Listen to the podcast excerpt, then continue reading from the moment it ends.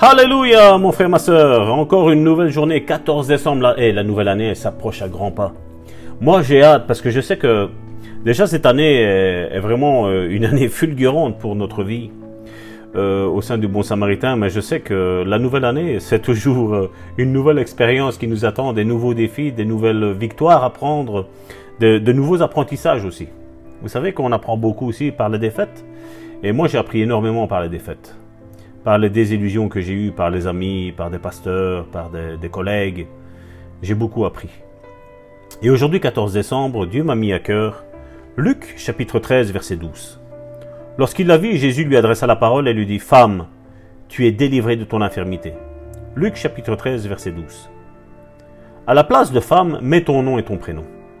Lorsqu'il vit, Jésus lui adressa cette parole et lui dit Tu mets ton nom tu es délivré de ton infirmité. Le titre de cette méditation est Tu es délivré. L'attitude de Christ à l'égard de la maladie se manifeste clairement à travers plusieurs références scripturaires. À mon avis, une, des meilleures se trouve dans Luc chapitre 13. Jésus délivra une femme, donc c'est ce que nous avons lu, hein, a délivré une femme d'un esprit d'infirmité le jour de sabbat. Elle souffrait de cette maladie depuis 18 ans, la Bible nous dit. Les chefs de la synagogue critiquèrent Jésus pour avoir guéri cette femme le jour du sabbat. Et cette femme, répondit-il, qui est une fille d'Abraham et que Satan tenait liée depuis 18 ans, nous dit le verset 16, ne fallait-il pas la délivrer de ses chaînes le jour du sabbat? Le jour du repos. Oui, elle avait souffert pendant 18 ans et Jésus maintenant voulait lui donner du repos. Et rien que tel que délivrer une personne le jour du repos, le jour du Shabbat.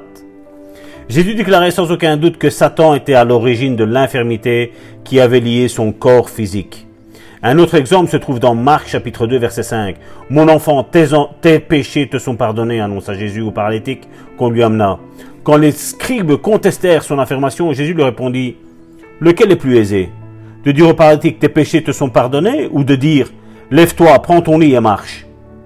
Au verset 9. Jésus disait effectivement, qu'est-ce qui est plus facile? De pardonner les péchés, résultat de la mort spirituelle de l'esprit de l'homme, ou de guérir la maladie de son corps physique, résultat de, de la même mort spirituelle? Dans les deux cas, Jésus avait affaire à l'esclavage de l'homme par Satan. La maladie n'est qu'un asservissement et une oppression. Jésus-Christ vient affranchir l'homme. C'est pour ça que Jésus a dit, si le Fils de l'homme vous libère, vous serez réellement libre, mon frère, ma sœur. Donc une bonne déclaration pour aujourd'hui, 14 décembre. Je sais que la maladie est esclavage.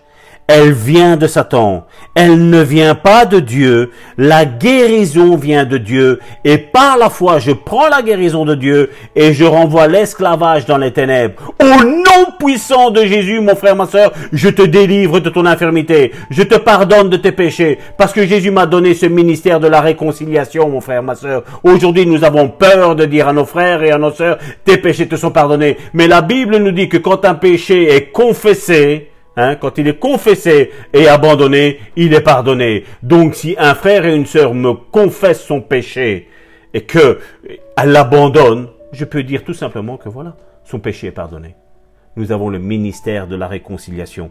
Je ne me prends pas pour Dieu, je me prends juste pour un fils de Dieu, comme la Bible me le déclare.